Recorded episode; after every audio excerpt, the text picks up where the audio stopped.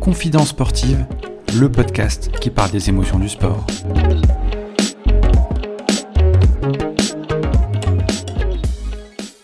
Salut à tous, bienvenue dans ce nouvel épisode de Confidence sportive. Aujourd'hui, nous avons le plaisir de recevoir Emmanuel Mayonade, coach des Dragons de Metz Handball et de la sélection des Pays-Bas. Salut Manu, comment tu vas? Ça va, merci et toi?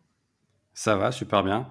Je sais que ton planning est hyper chargé en ce moment, on va y revenir un peu plus tard. Donc je suis ravi de t'avoir à mes côtés pour ce deuxième épisode. Plaisir partagé, cher ami. D'ailleurs, en parlant de podcast, est-ce que tu en écoutes? Quelle est ta relation au podcast?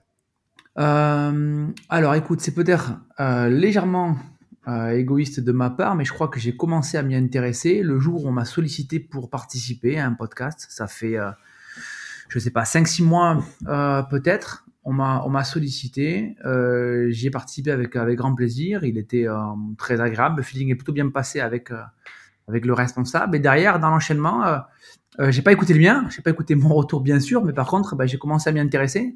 Et c'est vrai qu'aujourd'hui, bah, via les différentes applications qui existent, j'en écoute effectivement très très régulièrement. Et ce matin encore, ma sœur euh, m'a appelé pour me demander d'en écouter un. Donc tu vois, je le, je le ferai et toute la famille maintenant sait que, que j'en écoute assez régulièrement. Ok, super. Eh ben, écoute, dans le podcast euh, Confidence sportive, on, parle souvent, euh, là je veux parler des émotions dans le sport, les émotions que le sport nous procure. Quel a été pour toi l'événement qui t'a bouleversé, qui t'a marqué dans ta vie, pas forcément en tant que, coach, mais là vraiment dans ta vie de manière générale? C'est c'est assez dur d'en sortir un. Et en plus, je ne sais pas dans quelle mesure c'est c'est assez intéressant, mais, mais c'est vrai que pour moi, le, le sport, assurément, euh, ce ne sont que des émotions. Et du coup, euh, je me rappelle peut-être plus euh, de la façon dont j'ai partagé tel ou tel événement plutôt que peut-être l'événement en lui-même. Par exemple, je me rappelle très très très très bien de la Coupe du Monde de football 94. J'avais euh, j'avais 11 ans, mais je me rappelle très très bien. J'étais parti en vacances avec mes parents. On avait vu les matchs sur une petite télé. Euh, on suivait les matchs avec mon papa. La France n'y était pas qualifiée pour les raisons que beaucoup connaissent, etc. Et c'était quelque chose de fou pour moi. Et puis, euh, et puis peut-être, euh, peut-être la, finale de l'Euro, de l'Euro 2000. Un peu jeune moi pour la Coupe du Monde 98, enfin un peu jeune à 15 ans. Mais, mais j'ai beaucoup plus d'images encore en revanche de, la finale de l'Euro 2000 que je vois avec mon, papy, qui était mon, mon, idole, mon papy qui se revendiquait franco-italien. Donc on voit cette finale il est pour l'Italien quand ça gagne un zéro, et puis bascule pour la France peut-être à un partout, et puis il est définitivement français après le but de, de Trezeguet. Donc euh, voilà, c'était c'est peut-être deux moments euh, deux moments foot parce que euh, parce que je les ai vécus avec des avec des gens qui comptent et qui comptaient énormément. D'accord, donc le foot, toi tu es, es, plus particulièrement euh, bercé par le handball, une histoire de famille, si on peut dire ça comme ça. Complètement. Euh, comment tu tombes dans le handball et euh, pour jouer déjà? Et comment tu envisages après euh, ta carrière en tant que joueur? Bah, L'histoire, c'est pareil, elle est, assez, elle est assez folle et très singulière pour le coup. Mon, euh, mon papy est le président fondateur du club dans lequel j'ai quasiment exercé, euh, tout le temps et l'histoire, elle est encore assez folle. À l'époque, euh, il y a 50 ans maintenant, il n'y avait pas de handball à, à, Mios, mon petit village. Mon papy est convoqué à l'école primaire en compagnie de deux de ses enfants. Il a le sentiment qu'ils ont fait une, connerie. Et en fait, le maire du village et le, directeur de l'école lui disent alors, Monsieur Mavenade, a priori, vous vous êtes porté candidat à la création de l'équipe de handball. En fait, c'est ses enfants qui avaient postulé pour lui. Il est arrivé là et du coup, ne souhaitant contredire personne, il a dit ben euh, oui, oui, oui, oui. Il n'y connaissait rien du tout au, handball. C'est un sport qu'il connaissait pas du tout. Et puis, euh, puis c'est parti comme ça finalement. Le club euh, de Mion s'est créé. Mon papy est donc président. Mon tonton, aujourd'hui décédé, a entraîné euh, cette équipe-là pendant euh, 15-20 ans peut-être, euh, l'amenant du plus bas euh, niveau départemental au plus haut échelon euh, national féminin. Mes parents se rencontraient euh, aussi au, handball. Mon papa a joué tout le temps, ma maman aussi. Ils se rencontraient là. Et puis derrière, le fait que je joue au handball était écrit, c'était une obligation familiale. Tout le monde devait y jouer. Et après, en fonction du niveau des uns et des autres, certains s'arrêtaient très très vite, d'autres continuaient un peu. j'étais sensiblement l'un des plus doués puisque bah, c'est moi qui ai continué le, plus loin. J'ai joué au handball jusqu'à 19 ou 20 ou 21 ans. J'ai dû arrêter à la suite de deux ruptures des ligaments croisés euh, du genou coup sur coup. Et puis mon genou allait pas bien. Et en revanche, j'ai très vite aussi compris, avec peut-être un peu trop de, de, lucidité, que que j'étais pas fait pour le sport de très haut niveau, que j'avais pas les compétences, les savoir-faire. Et donc euh, c'était c'était pas un déchirement fondamentalement d'arrêter parce que j'ai jamais eu la perspective où je me suis pas dit merde, j'arrête là alors que j'aurais pu jouer en première division. Je, savais pertinemment que que je l'aurais pas fait. J'avais tout le temps entraîné et je me suis dit bah c'est parti, ça peut être ma, voie. Et donc tu deviens le plus jeune coach à débuter à 23 ans. Qu'est-ce que tu ressens à, ce moment-là? Est-ce que émotionnellement c'est dur à gérer euh, par rapport à cette histoire de, famille, par rapport à, ta région, par rapport à ton club? Est-ce que tu te sens légitime? Alors c'est très dur, très très très très dur, pas du tout légitime. Euh, si ce n'est au travers de mon nom, mais c'est souvent ce qui fait qu'on n'est pas légitime, c'est quand on profite juste du, nom, donc du coup c'est complexe. Ce qu'il faut savoir effectivement, c'est que mon tonton avait toujours entraîné, et puis un, soir de mars, mon tonton décède d'une crise cardiaque à la surprise générale, et du coup, euh, on trouve un entraîneur qui assure la transition pendant un an. Euh, et à, l'issue de cette année-là, euh, tout le monde en interne se dit euh, c'est, trop complexe. indépendamment de la compétence de l'entraîneur qui est arrivé, il n'est pas, il est pas du cru. il est en conflit avec trop de personnes autour de la structure parce que son fonctionnement n'est pas celui avec lequel on est habitué. Et donc mon papy un soir me dit bah écoute c'est c'est pour toi quoi, c'est parti. Mon papy était président et du coup à aucun moment je pense à refuser. Enfin, je, je me suis même pas posé la question. J'ai dit ok, bon, c'est parti. Mais j'étais pas pas légitime du tout. Euh, J'avais jamais entraîné. Aujourd'hui, je pense qu'il y a à 23 ans, c'est fou quoi, c'est fou. Euh, on avait un effectif de, de 16. Il y avait une fille qui était plus jeune que moi. Déjà, d'autres étaient déjà maman. Je prends la responsabilité à 23 ans de cette équipe-là. J'étais pas prêt du tout, du tout, du tout quoi. À l'époque, les filles étaient pas professionnelles à Mios. Elles étaient dans d'autres clubs. C'est-à-dire que nous, on s'entraînait tous les jours après 19h. Des fois, entre midi et deux, j'allais sur le lieu de travail de certaines filles pour faire quelques petites séances euh, euh, rapides où on essayait un peu de gagner du temps. Une était à Tsem, elle venait des fois à la salle entre midi et deux. Enfin bref, c'était complètement fou, quoi. Et on, arrive pourtant à exister cette année-là, puisqu'on fait troisième, ce qui est le plus beau classement de l'histoire du, club. Derrière Metz et Le qui à l'époque étaient les deux grosses équipes. On est invaincu pendant neuf matchs, je crois, en commençant l'année. Mais j'ai eu la chance, cette année-là, d'être encadré par une équipe de qualité et par une joueuse en particulier qui m'a profondément marqué euh, parce que parce que euh, elle me poussait à, à l'exigence quoi. C'est-à-dire que j'arrivais à l'entraînement, un entraînement que j'avais mis 4 heures à préparer quand même, hein, c'est, fou. Hein.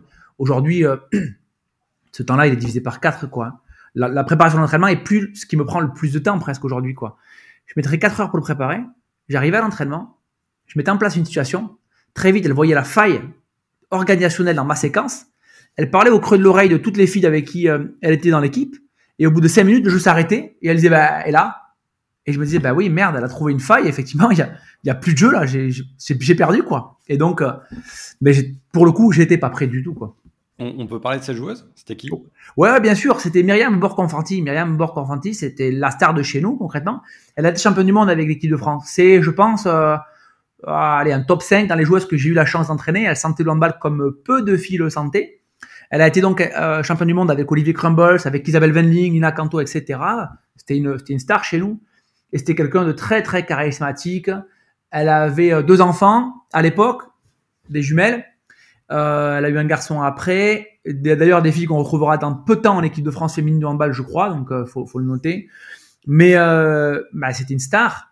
Et c'était c'était fou. Elle travaillait, elle arrivait. Et du coup, euh, ouais, c'était vraiment une, une, vraie belle athlète intellectuellement. Physiquement, elle avait quelques lacunes, elle le sait, hein, mais intellectuellement, c'était une, une star. Elle comprenait le handball comme, comme personne et, et, et je t'assure que c'est vrai. Je mettais un petit jeu en place en termes d'échauffement pour essayer de dynamiser l'ensemble parce que les filles, la plupart avaient une journée de travail, hein, donc j'essayais de construire un truc assez ludique au départ pour commencer. Cinq minutes. Elle parle à l'oreille de tout le monde et puis les filles disent ah ouais ouais ah ouais ouais c'est pas con. Passe passe passe passe top. Donc du coup il fallait que je réfléchisse au nombre de joueuses, au plot, à l'espace, au toucheur porteur, à la couleur des chasubles, à tout, à tout, à tout, à tout. Mais c'est, ça a été pour le coup une, une vraie école de, de, l'entraînement, ça. Est-ce que c'est à ce moment-là que toi, tu as eu le déclic de, de entre guillemets, euh, encore plus pousser tes méthodes d'entraînement? Je sais que tu es très pointilleux. Euh, est-ce que c'est cette rencontre-là qui t'a fait basculer C'est pas impossible. Je, me dis souvent, par rapport à mon, parcours et aux gens que j'ai pu rencontrer, si euh, j'avais pas vu cette personne-là, qu'est-ce qui sera devenu de moi, etc. Bon, outre mon, contexte effectivement très particulier, euh, oui, bien sûr parce que si j'avais pas reconnu cette fille-là, peut-être que dès le départ j'aurais été plus feignant dans ma façon de construire les séances, peut-être moins méticuleux, moins soucieux du détail. Et c'est vrai que, je, ne, supportais pas que cette fille-là trouve une faille dans ma, dans ma séance ou dans ma, dans ma séquence. Et du coup, euh, cette année-là, c'est vrai que j'ai senti que je devenais déjà meilleur à son, à son contact parce que je me disais quand je préparais la séance, alors attends, elle m'avait attrapé la dernière fois sur ça, il faut que je trouve un, un remède à ça. Il faut que j'arrive à être un peu meilleur là-dessus parce que sinon, etc., etc. Et donc effectivement, euh, tout était, euh, tout était très, très, très millimétré et c'est sûr que que ça a été pour moi un, accélérateur, je pense, de, bah, de stress, c'est sûr, mais, aussi euh, d'exigence et de, et de soucis du détail. Ça, c'est une, c'est une évidence parce que euh, parce que parce que euh, si j'avais pas rencontré ce problème-là à ce moment-là, au bout d'un mois, je l'aurais peut-être rencontré au bout de trois ans et, du coup, euh, ça aurait été un peu plus complexe. Mais en même temps, on parle de rencontres, mais moi je crois aussi que bon, pour le coup, mon cursus familial et l'empreinte forte que la famille a, sur moi a été quelque chose d'important. Et il y a aussi l'organisation, c'est-à-dire qu'à Mios, concrètement, on avait on n'avait rien. Les moyens étaient limités à tel point que les filles se moquer de moi. J'avais une lubie pendant mes deux, trois premières années d'entraîneur à Metz. Je volais du matériel partout où je pouvais en voler. C'est-à-dire que régulièrement, je m'arrêtais sur une aire d'autoroute ou je m'arrêtais sur une autoroute quand je voyais des plots de chantier. Je volais des plots de chantier que je mettais vite dans ma voiture et ça nous servait de haie pour l'entraînement et, tout était, tout était comme ça, quoi. Alors, c'était pas du matériel que je voulais d'association et d'autres structures, hein, mais je m'arrêtais sur la, sur, la route et je volais des plots, je volais des, et c'était, c'était fou. Et, euh, et c'est pareil, il y avait des filles qui travaillaient. Le matin, je préparais ma séance pendant 4 heures avec la certitude qu'on était 16. Et puis, euh, deux heures avant l'entraînement, il y a une fille qui m'appelait, qui me dit ouais, je suis au, travail, j'ai mal à la tête, je pourrais pas venir. C'était vraiment comme ça. Hein. Et du coup, merde, j'avais préparé pendant 4 heures, on est plus 16, on est 15. Et après, euh, je dis bon, je fais ma séance à 15. Et elle me dit en fait, oh, en ça va aller, je suis là, 16. Et une autre me disait ben non, je suis plus là à 15. Et pendant toute la journée, j'étais au bureau et j'attendais un appel, un texto pour me dire ben, je peux, je peux pas. Et, du coup, maintenant, en termes organisationnels, à l'entraînement, pour être honnête, hein, il manque quelqu'un, on a quelqu'un, on c'est vraiment facile, c'est plus une problématique encore. Ah, c'est une anecdote de, de, fou en fait ce que tu es en train de me dire parce que là on est loin du, du sport vraiment professionnel encadré comme on, le connaît maintenant ah et, euh, et, je pense que ça t'a servi dans, dans, ton parcours parce qu'aujourd'hui tu as, tu as très vite eu en plus des résultats avec Mios, faut le dire. mais, mais, je suis d'accord. Hein. Je demandais aux, bénévoles du club de me construire bah, des échelles de rythme parce que euh, à l'époque ça coûtait 100 francs ou, euh, ou 15 euros. Et euh, quand je demandais à mon président, à mon papy, 15 euros pour, il me disait Attends, mais t'es sûr que tu as besoin d'une échelle de, pour faire quelque chose, etc. Et tout était, tout était comme ça, quoi. Tout était vraiment, vraiment comme ça.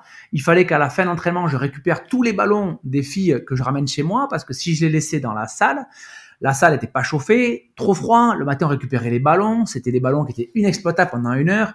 Non, non, c'était. Mais des anecdotes comme ça, j'en ai euh, énormément quand j'étais à Mios, hein, vraiment. Mios, euh, c'est le, grand départ.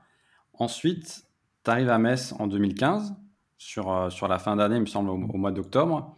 tu arrives dans un club qui, est, qui, a beaucoup de titres, avec beaucoup d'ambition, une nouvelle structure. Euh, émotionnellement, tu, le ressens comment? Est-ce que c'est une, euh, consécration? Est-ce que c'est quelque chose que tu attendais Est-ce que c'est juste une étape dans ta carrière? Comment tu, l'as vécu? C'est, assez fou parce que ce qu'il faut savoir, c'est que j'avais déjà refusé Metz euh, deux ans auparavant, je crois. J'avais déjà eu une discussion avec Thierry Weissman, mon, président d'aujourd'hui.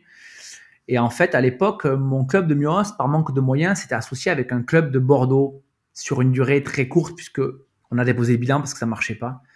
Et euh, Thierry m'a sollicité à ce moment-là et j'ai refusé en lui disant écoute, on, est parti sur un projet commun avec un autre club, c'est-à-dire un nouvel élan pour notre structure. Et à ce moment-là, il faut savoir qu'il y avait un entraîneur en place dans les deux équipes. Quand il y a eu fusion, les dirigeants avaient fait le choix de me choisir pour représenter l'entraîneur de ce club-là. Et auquel cas, je me suis dit, euh, et j'ai dit à Thierry, je peux pas, il y a des gens qui m'ont fait confiance aujourd'hui et, et je peux pas claquer les doigts et partir de la structure alors que bah, il y a un entraîneur qui a été mis sur le côté, on m'a préféré et je trouvais ça trop trop complexe. Et puis euh, et puis euh, sais pas si c'est un défaut, mais j'ai souvent eu le sentiment de pas être très carriériste. C'est-à-dire quand Thierry m'appelle et que je refuse, je me dis pas oh là là, ça n'arrivera plus jamais. Je me suis dit bah de un pour le coup, je suis assez fidèle à ce que j'essaie de défendre dans, dans, ma vie de tous les jours et, la confiance que, certaines personnes ont pu me témoigner. Et je me dis, euh, cette proposition-là, elle arrivera peut-être un autre jour. Et elle est arrivée. Et, euh, c'est vrai que je, ne me dis pas non plus que c'est la consécration quand j'arrive à, quand j'arrive à Metz. Je me dis que c'est un, une nouvelle étape, peut-être. Euh, quelque chose dans lequel il va encore falloir que je fasse mes preuves. Mais ça, c'est, perpétuel, je crois. Alors, je sais pas si c'est corrélé à moi ou si c'est dans la vie en général que, que les gens euh, euh, ne, doutent tout le temps des compétences des uns, des autres, etc. Mais mon parcours, j'ai souvent senti comme ça. J'ai commencé à 23 ans à Mios et tout le monde disait, oh, ou à mon avis, ça va être complexe, hein, il va se planter. Hein. Au bout d'un an, on fait troisième. Et j'entends tout le monde dire, bon, c'était la première année, on va voir comment ça se passe la deuxième. La deuxième se passe, etc. Quand il y a la fusion avec le club, on va dire, ah, maintenant il est plus dans son cocon Mios, euh, on va voir, etc., etc. Puis ça marche plutôt pas trop mal. Et puis je pars à Metz et les gens disent euh, ah à Metz tu vas voir avec son président ça sera plus pareil hein, là il sera vraiment loin de chez lui etc. Et puis ça marche. Et puis euh, et puis et puis quand je vais avec les Pays-Bas c'est pareil hein, tout le monde dit ah maintenant on va voir parce que là c'est un autre niveau puis ça se passe plutôt pas mal. Donc en fait je sais pertinemment que je vais attendu encore quand je vais à Metz même si bon j'essaye de faire abstraction de ça. Et, et voilà. Après en termes de pression je le dis tout le temps j'ai le sentiment véritablement que, jamais je pourrais avoir plus de pression que ce que j'ai eu à Mios quand j'ai commencé à 23 ans. Parce que c'était une pression familiale avec le, souci de bien faire pour les gens que tu aimes, qui t'aiment. Et, la famille, c'est ce qui est le plus important. C'est-à-dire que quand je suis à Mios à l'époque, et que mon, papa et mon adjoint, que mon papy est mon président quand même, hein, le dimanche midi, on mange tous ensemble. Toute la famille est autour d'une table. On est une famille très nombreuse. Tous les dimanches, on doit être 20 à manger sur une grande, grande table rectangulaire. Et le dimanche, ça se passe toujours comme ça. Soit je reviens de déplacement, soit on a joué la veille à domicile, on mange tous ensemble. Pendant une heure et demie, j'ai des questions sur le match de la veille, quoi. Et pourquoi t'as? Et qu'est-ce qu'il y a eu? Et comment? Et pourquoi? Et si là Et franchement, devoir me justifier, c'était un exercice aussi de fou. Mais c'était celle-là la pression la plus grosse, quoi. Quand on perdait un match et qu'il fallait que le dimanche je sois à table avec mon papy, ça c'était très très dur. Aujourd'hui, bien évidemment qu'il y en a une, elle est corrélée peut-être aux, partenaires, au public, euh, mais pour moi, celle-ci, elle est moindre que celle que j'ai pu connaître avec mon, mon papy et ma, et ma famille. Ah, c'est super intéressant ce que tu dis. Euh, est-ce que du coup, la, clé de ta réussite actuelle et de ton parcours, justement, c'est d'avoir vécu tout ça et c'est la gestion de tes émotions en tant que coach qui te permettent de, de véhiculer ça à travers euh, tes effectifs, tes équipes? Ouais, je, je le pense vraiment. Vraiment, vraiment. C'est-à-dire que on s'entraîne euh, beaucoup à, Metz, on s'entraînait déjà beaucoup dans mes équipes précédentes, et je me suis construit dans l'idée selon laquelle euh, il fallait pas venir en marche arrière à l'entraînement, indépendamment du fait que ce soit un travail, ça génère aussi une dynamique d'équipe euh, et un état d'esprit. Et 90% de mes séances commencent par une situation jouée, en rapport quand même à l'activité handball, mais qui se veut un peu, un peu ludique, un peu perceptive, un peu, voilà, c'est un peu ça. Et parce que je me dis ok, il faut, il faut mettre un peu de vie, quoi. J'ai pas envie qu'on arrive, qu'on trottine pendant 20 minutes, qu'on prenne un ballon pour deux et que derrière. Donc, toutes les situations, elles sont construites avec le souci de prendre un peu de, un peu de plaisir dès le départ pour lancer la, pour lancer la séance. Et ça, je pense que c'est ma, c'est, c'est mieux ça, parce que du coup, quand je récupérais les filles qui avaient travaillé toute la journée, qu'on commençait l'entraînement à 19, 19, 30 ou 20 heures à l'issue de leur journée, si j'amenais pas un peu de vie, un peu de, un peu de, de, de, ludique, un peu, euh, d'amusement, ben, je perdais les filles parce que franchement, après une journée de travail, c'était impossible. Et je crois que je suis resté un peu là-dedans. Et après, je crois aussi que dans la gestion de mes émotions, alors d'abord, j'ai un peu compris que, de façon générale, si l'entraîneur est, stressé, pas content, en colère, les filles seront stressées, pas contentes et en colère. Et donc, il faut que j'arrive comme ça à garder une, une, une mesure, même si effectivement ça boue parfois en interne. Je me fais fort ou j'essaye effectivement de, de générer euh, le moins de frustration possible dans mon quotidien, dans l'entraînement, etc. Mais c'est vrai que c'est aussi corrélé au fait que bah, euh, voilà, la pression, j'en ai, mais je, je, tâche effectivement de la, de la relativiser un tout petit peu. Souvent, je me dis, ok, on, ne fait que du handball féminin et que ça sert à rien de se mettre dans des états, même si effectivement c'est notre activité professionnelle à tout le monde et qu'on se doit d'y performer. Je pense effectivement que, euh, que, je le dis souvent en début d'année aux filles, c'est le, le, il faut qu'on arrive à garder l'idée selon laquelle c'est le plaisir qui amène le résultat et pas le résultat qui amènera le plaisir. Qu'on soit heureux au quotidien et ça, ça fonctionnera ça serait trop facile de n'être heureux que parce qu'on a les résultats, parce que c'est temps que le jour où on se casse un peu la gueule, ben derrière ça s'effrite, etc. Donc voilà, c'est c'est mon mode de fonctionnement et et ça marche pour l'instant, mais c'est aussi corrélé clairement à la qualité des, effectifs que j'ai à ma disposition. Ouais, un, effectif sur plusieurs années qui, avec lequel tu as performé. Euh, Metz Handball est habitué à gagner. Euh, comment toi tu, tu, tu vis les, les émotions de, des matchs sachant que tu, as beaucoup de victoires euh, avec Metz Handball, il y a très peu de défaites. Les défaites, comment toi tu, les vis? Est-ce que tu débriefes à chaud, à froid avec les joueuses? Comment tu, gères tout ça? J'ai euh, un peu avancé au fur, au fur et à mesure des années. Les premiers temps d'entraînement, quand, quand je perdais avec Mios, du coup, je m'enfermais dans un mutisme de, de malade pendant, pendant très longtemps. C'est-à-dire que on jouait le samedi, tout le week-end, je sortais plus un mot quoi. Euh, je devais répondre à mes obligations pendant une heure et demie de repas familial, mais avant, après, euh, je parlais à personne. Et c'est marrant, mais ça a un petit peu changé quand ma sœur a eu son premier enfant, euh, le dimanche, ben, je passe avec eux, et du coup, c'était assez fou parce que parce que c'est pas mon enfant à ce moment-là, et que mais mais du coup, je trouve que ça amène un truc et ça m'a permis de relativiser, de me dire, ok, ça sert à rien. C'est pas parce que c'est comme ça dimanche que tu gagneras ou pas euh, dans, l'enchaînement. Par contre, après, ça, ça m'attriste énormément. Et ce que je dis souvent, ce que je dis souvent, c'est que euh, une défaite me rend bien plus malheureux que toutes les victoires générées m'apportent de plaisir, quoi. Je perds un, je perds un match avec euh, avec Metz contre Brest par exemple en janvier. C'est un match qui me qui me hante quoi et il me il me bouleverse de l'intérieur il me fait pleurer ce match-là. Dans le bus, on a 10 minutes pour entrer à l'hôtel, j'en pleure.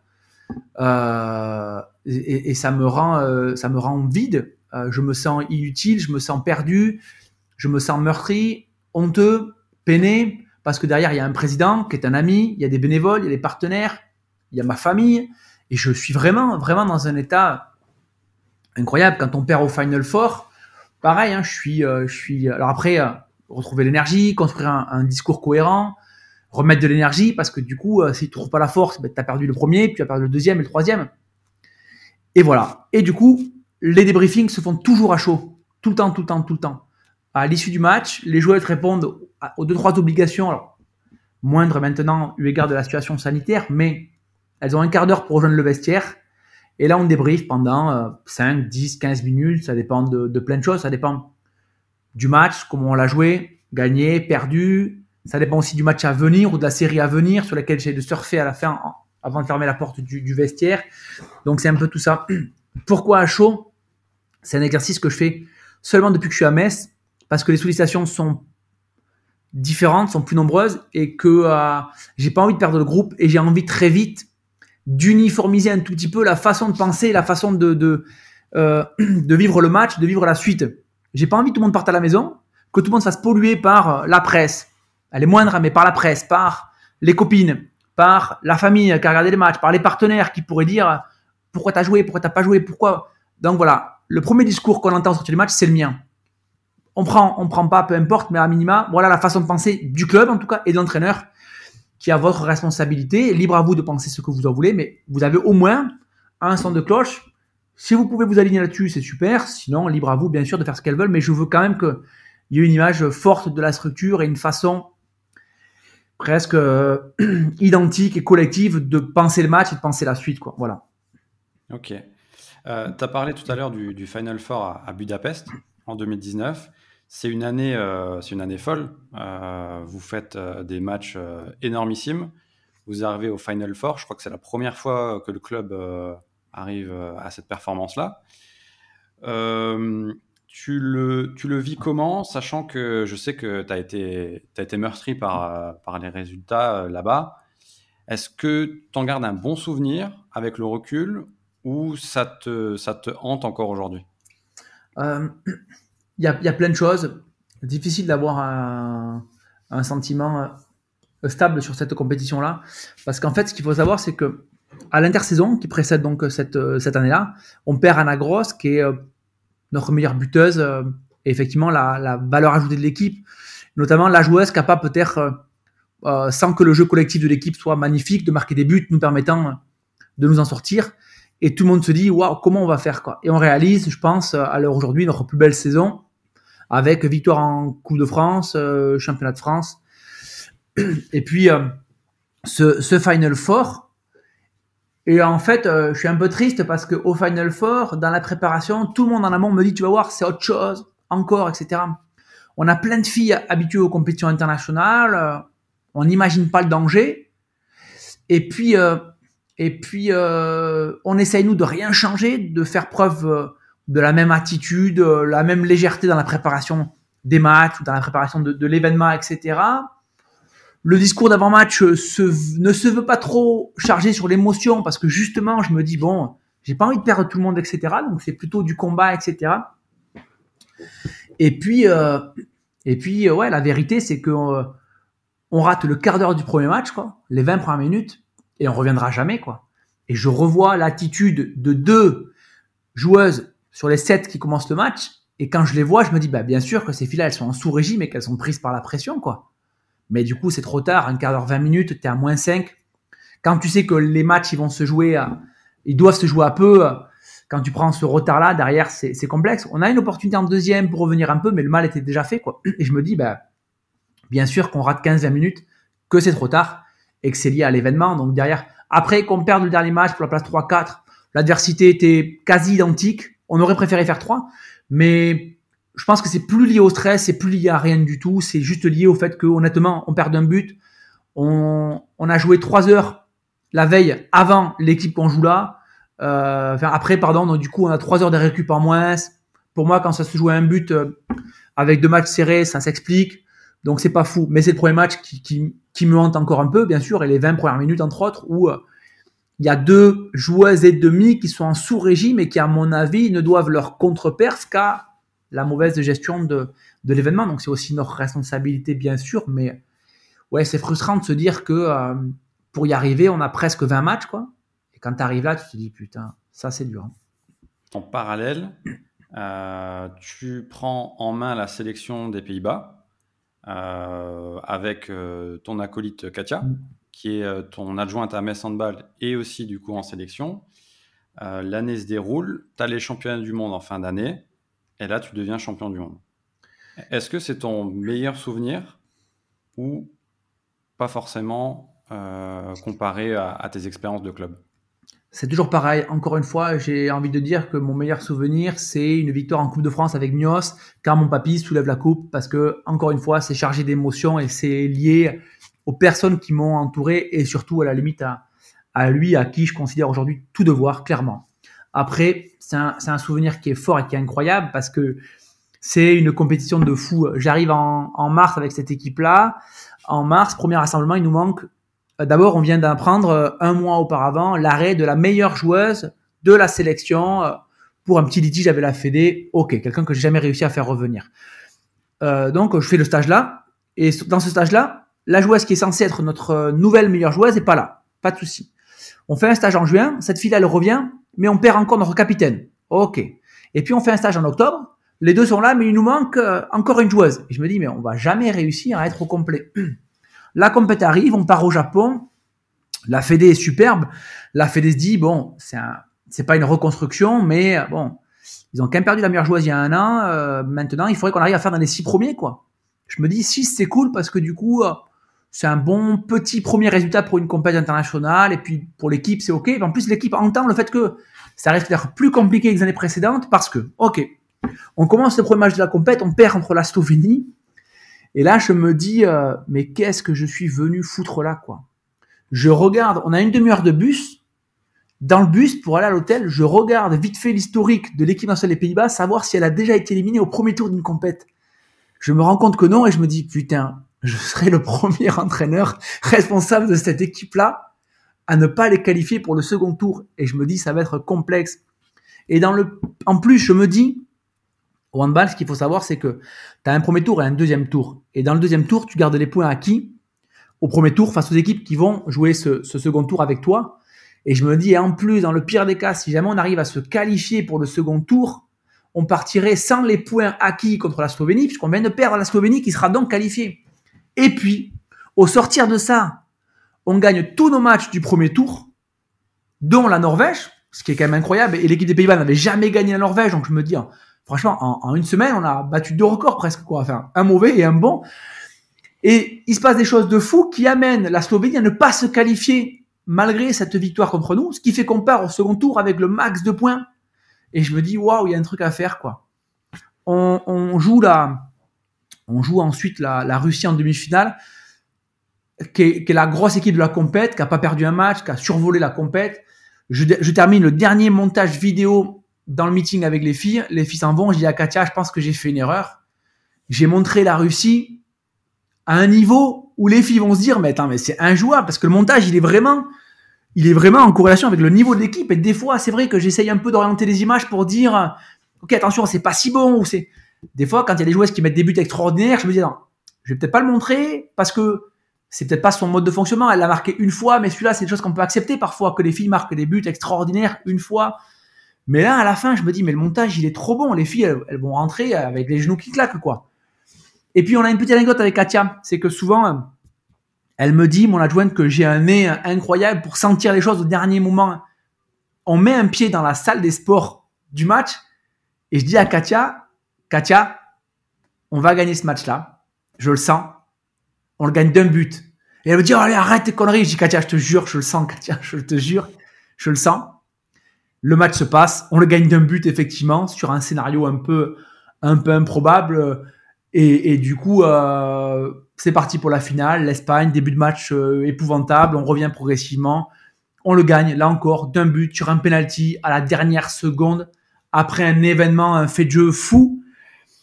Voilà, pour dire que, que oui, ça fait partie. Allez, pour pas faire d'histoire, l'un de mes souvenirs les plus incroyables, un top 3 sans, sans problème.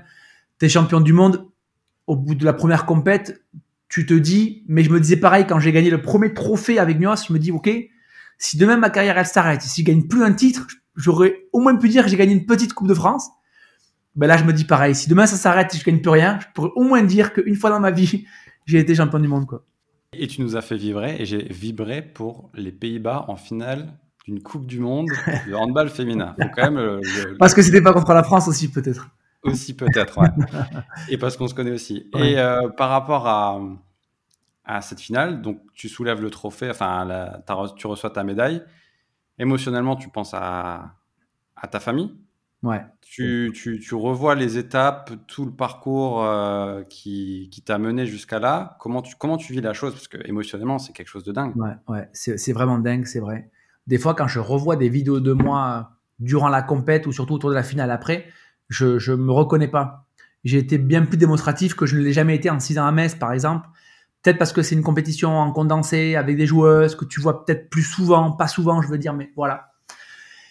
Euh, ouais, je pense à ma famille. En plus, ma famille euh, est assez incroyable. C'est que euh, ils ont vécu quasiment toute la compète ensemble. Alors, ils étaient trois sur le premier match contre la Slovénie, puis ils sont cinq au deuxième match, et puis ils sont six, etc.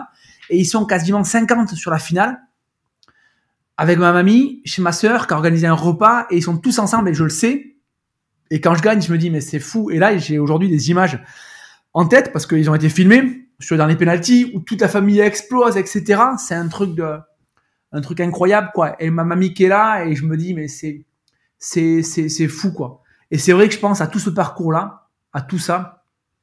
Franchement, ça a été dur, quoi. Ça a été, ça a été dur parce que, euh, parce que mon histoire, elle est malgré tout corrélée à, aussi deux, drames familiales, hein, il faut se le dire. Si j'entraîne à 23 ans, c'est parce que mon tonton décède un, an et, trois mois avant, que j'aurais préféré peut-être même ne jamais avoir entraîné ou ne jamais avoir le succès d'entraînement que j'ai aujourd'hui, parce que ça aurait sous-entendu bien sûr qu'il était là. Je crois qu'il imaginait une transition entre lui et moi, mais dix ans après, quoi, quand j'aurais été en, âge de, faire quelque chose, quoi. Donc c'est un, vrai manque. Entre temps, je perds quand même mon, papy qui euh, qui m'a tout donné. Quand je le perds, je me dis, mais à quoi bon continuer aujourd'hui, quoi? J'étais déjà à Metz, on partait faire un match à bord de péage dans le train et j'apprends ça. Et je me dis, mais maintenant, quel est le, quel est le sens à tout ça, quoi? Et ma mamie me dit, bah, bah non, bien sûr qu'il faut que tu continues parce que c'est pas, c'est pas que lui, c'est toi aujourd'hui, c'est ta vie et c'est ta passion. Si tant est que ça en soit une, bien sûr, mamie, que ça en est une. Et puis, et puis voilà, mais, euh, mais c'est que ça pour moi, le, le, le sport, clairement, c'est des, c'est des émotions, des bons moments qu'il faut essayer de partager, même si je suis trop dans la retenue parfois, parce que je crains toujours le pire, quoi. Je me dis, attention, t'as gagné celui-là, mais tu perds le prochain. Il faudrait que j'arrive peut-être parfois à, m'ouvrir un peu plus et à profiter un peu plus, ne serait-ce qu'aussi avec les joueurs dont j'ai la responsabilité. Et puis, et puis quand je perds, euh, quand je perds, l'exercice, il est, il est admirable de se dire, OK, maintenant, il va falloir se relever. Quand on prend 11 ou 12 buts à Brest en janvier, qu'on joue euh, Rostov quelques jours après, qu'on gagne Rostov, bah, je peux dire qu'il y a un travail de malade de la structure, du président, de l'entraîneur et de son staff, bien sûr, pour relever la tête et se dire, bah, il faut gagner ce, match-là, quoi. C'est, mais c'est, c'est, euh, c'est beau, quoi, vraiment.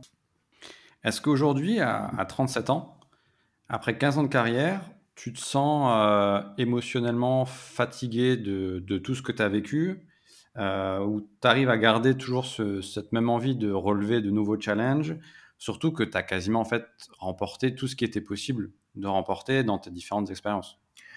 Euh, Ouais, tu... c'est vrai. Des fois, des fois, je me dis, ça fait déjà 15 ans que j'entraîne, et si tout va bien, j'en ai encore plus d'un temps. Quoi. Je me dis, des fois, c'est juste, c'est juste hallucinant de se dire, euh, j'ai déjà fait 15 ans d'entraînement de haut niveau, et je vais devoir encore en faire euh, au moins 20. Quoi. Et, euh, et c'est assez fou. Je suis très fatigué, des fois, c'est vrai. Hein. en plus, depuis que je cumule avec la sélection des Pays-Bas, la charge elle est un petit peu plus conséquente, mais à la limite euh, ça va, j'arrive à gérer euh, la répartition entre les deux et c'est ok. Parfois ça m'arrive effectivement d'avoir des, des, gros gros coups de fatigue, mais je les avais avant la sélection aussi parce que des fois le rythme il est assez infernal. Dans une année comme celle-ci où les matchs ils sont reportés, joués, pas joués, tu planifies, tu dois, tu penses que tu pars, tu pars plus, et puis tu rejoues ce match-là, mais après c'est complexe. Et puis là, là, en plus pour être très très sérieux encore, là, le stress, il est fou. Là. On passe des tests euh, euh, Covid tous les trois jours. On est constamment dans l'attente des résultats. Je sais jamais si on va jouer, je sais jamais qui va jouer. Je prépare l'équipe. Franchement, il faut être ouvert. Hein, mais des fois, quand tu apprends une, quand apprends une petite merde, il faut, il faut vite s'en relever, vite avancer. Il faut pas que ça impacte l'équipe. Donc c'est, euh, c'est pas simple. Mais c'est vrai que ouais, des fois, je suis, des fois, je suis fatigué, bien sûr. Là, par exemple euh, mais c'est parce que je l'ai voulu. Hein. Mais on est en, on est en mars. Euh, dans 15 jours, il y a une trêve internationale. Moi, je pars 10 jours avec les Pays-Bas. On va partir en Croatie, faire deux matchs.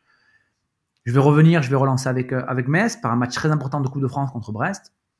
Et puis, fin mai, quand tout le monde sera en vacances, ben moi, je vais partir pour un, mois et demi de préparation pour les Jeux Olympiques avec les, avec les Pays-Bas. Donc, ben, c'est assez fou. Et puis après, quand j'aurai fini les Jeux Olympiques avec les Pays-Bas, on va arrêter le dimanche. Bah, lundi, je serai à Metz parce qu'il y a des filles qui s'entraîneront sur, sur Metz avec le prépa il faut relancer. Donc, euh, ouais, c'est pas, c'est pas tout repos, mais, mais c'est aussi parce que, parce que j'aime ça et je suis guidé par ça et, et, c'est vraiment une, un bonheur que je souhaite à tout le monde d'avoir la chance, effectivement, le matin en se levant euh, et même pire encore, hein, la veille en se couchant, d'avoir l'assurance que le matin, tu as passé une journée dans laquelle tu vas faire ce que tu aimes. Quoi. Ouais, et ça, c'est beau avec le sport. Alors, tu en, as, rapidement parlé. Les prochaines euh, échéances en 2021, quart de finale de Ligue des Champions face à Brest. Euh, pareil, votre plus grand rival dans le championnat de, France. Tu as euh, la sélection des Pays-Bas aux Jeux, Olympiques à, Tokyo. Qu'est-ce qu'on peut te souhaiter? Alors, dans l'ordre, une victoire en Ligue des Champions avec Metz, un titre olympique ou une médaille avec les Pays-Bas et une victoire en Coupe de France euh, avec euh, avec Metz. Ce serait euh, et le championnat. Oh malheureux, j'ai oublié le, championnat là-dedans. Donc, bah, c'est lié à l'exigence de mes structures d'appartenance. De, hein. Il faut tout gagner tout le temps. Donc, donc voilà. Après, après, c'est peut-être un peu un peu dur ce que je vais te dire là, et tu le couperas si besoin. Mais depuis le temps que, que j'entraîne, je me suis construit avec une phrase qui m'appartient et qui est pas très catholique. Et je le dis souvent aux filles je ne suis plus prêt à bouffer de la merde toute la semaine pour gagner un match. Quoi. Les matchs, on les gagnera avec mes convictions, mes sensibilités. C'est-à-dire que s'il y a une fille qui s'entraîne mal, elle jouera pas. Même si c'est ma star, même si c'est notre star, même si elle met 10 buts par match, si elle s'entraîne mal, elle jouera plus. Mes premières années, des fois, il fallait que je ferme les yeux parce que j'étais euh, dans le résultat quoi. Et il y a des filles qui s'entraînaient pas très bien, pas bien, et je me disais ok, elle mettra 10 buts par match et c'est super. Sauf que le lundi, j'étais malheureux de, d'avoir à vivre euh, ce rapport de force-là, le mardi, le mercredi, le jeudi. Et aujourd'hui, eh ben aujourd'hui, je suis raccord avec euh, avec ce que qui je suis. Tout le monde s'entraîne bien. Celle qui sort du rail, elle jouera pas le week-end et puis et puis c'est parfait comme ça. Et on gagnera le match euh, sans elle, mais avec avec nos idées. C'est peut-être la clé de ta réussite aussi. Ouais, exactement. Ça c'est possible. Aujourd'hui, tout le monde le sait, je pense à, à Metz Handball que on n'a pas trop le droit de galvauder l'entraînement, faute de quoi, un, on est très très vite rappelé à l'ordre, et puis de deux, on, ne jouera pas indépendamment de, sa qualité intrinsèque. Quoi. Je, je ne veux plus vivre au travers de ça, au travers des, des, stars ou des pseudo-stars qui foutraient pas un pied sur le terrain de la semaine, qui s'entraîneraient mal, juste sous prétexte qu'elles pourraient marquer des buts. Souvent, on m'a prêté cette, cette limite-là pour m'épanouir à très très haut niveau, parce que considérant que les stars avaient besoin d'un traitement, etc., je l'entends, J'entends ce traitement, etc. Mais il faut vraiment, vraiment, vraiment qu'il y ait euh, un, consensus de, départ. Mais pour l'heure, à Metz, je peux pas te dire que euh, la joueuse qui nous permettrait peut-être de gagner le match le week-end s'entraîne moins bien que les autres. Hein. C'est, c'est pas vrai. Donc en résumé, championnat de France, Coupe de France, je crois qu'on n'en a pas parlé. Ouais, Coupe de France. Coupe de France, euh, les JO. Ouais. Et puis la Ligue des Champions. Et cette, cette, année, c'est. Ouais. C'est le Final Four, il est aussi à Budapest? Ouais, ouais, complètement, Ok. Bah, écoute, c'est tout le mal que, qu'on te souhaite. Pour euh, retrouver euh, ton actualité, c'est euh, sur les réseaux sociaux. Il y a Mess Handball de la section des Pays-Bas. Tu es sur Instagram, Facebook? Pas Facebook, non. Pas Facebook, mais sur Instagram. Ouais. Tu vois, je vais raconter une autre anecdote rapide. Ouais. j'ai pas Facebook, mais quand j'ai commencé il y a 12 ans l'entraînement, il n'y avait pas d'agent de joueuse. Ou très très peu.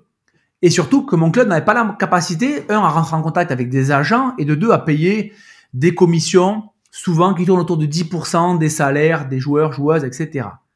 Et donc, ma sœur me prêtait son compte Facebook pour que je contacte des joueuses que j'avais vues sur des vidéos, etc.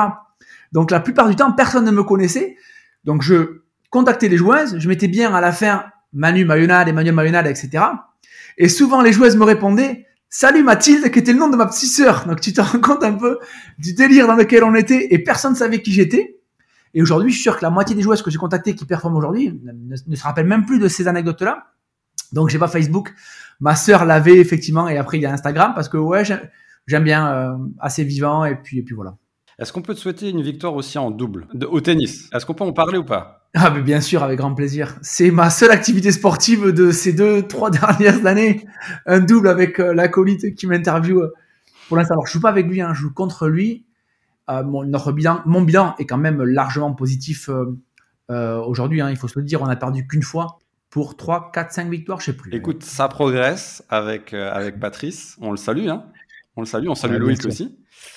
Et, euh, et, puis, bon, bah, écoute, c'est quand tu veux, dès qu'on aura un peu de disponibilité, sachant que tu as une année super chargée. Ouais, avec grand plaisir. Mais quand on aime, on compte pas et je, prendrai le temps pour vous. Ok, c'est gentil. En tout cas, on arrive au bout de cet épisode. C'était super, euh, c'était super sympa, Manu. Tu t'es vraiment prêté au jeu. J'en ai beaucoup appris sur toi et je pense que les, les, auditeurs vont aussi beaucoup en apprendre sur toi, sur ta personnalité et, et ce que tu es vraiment. Donc, c'était super riche. Merci.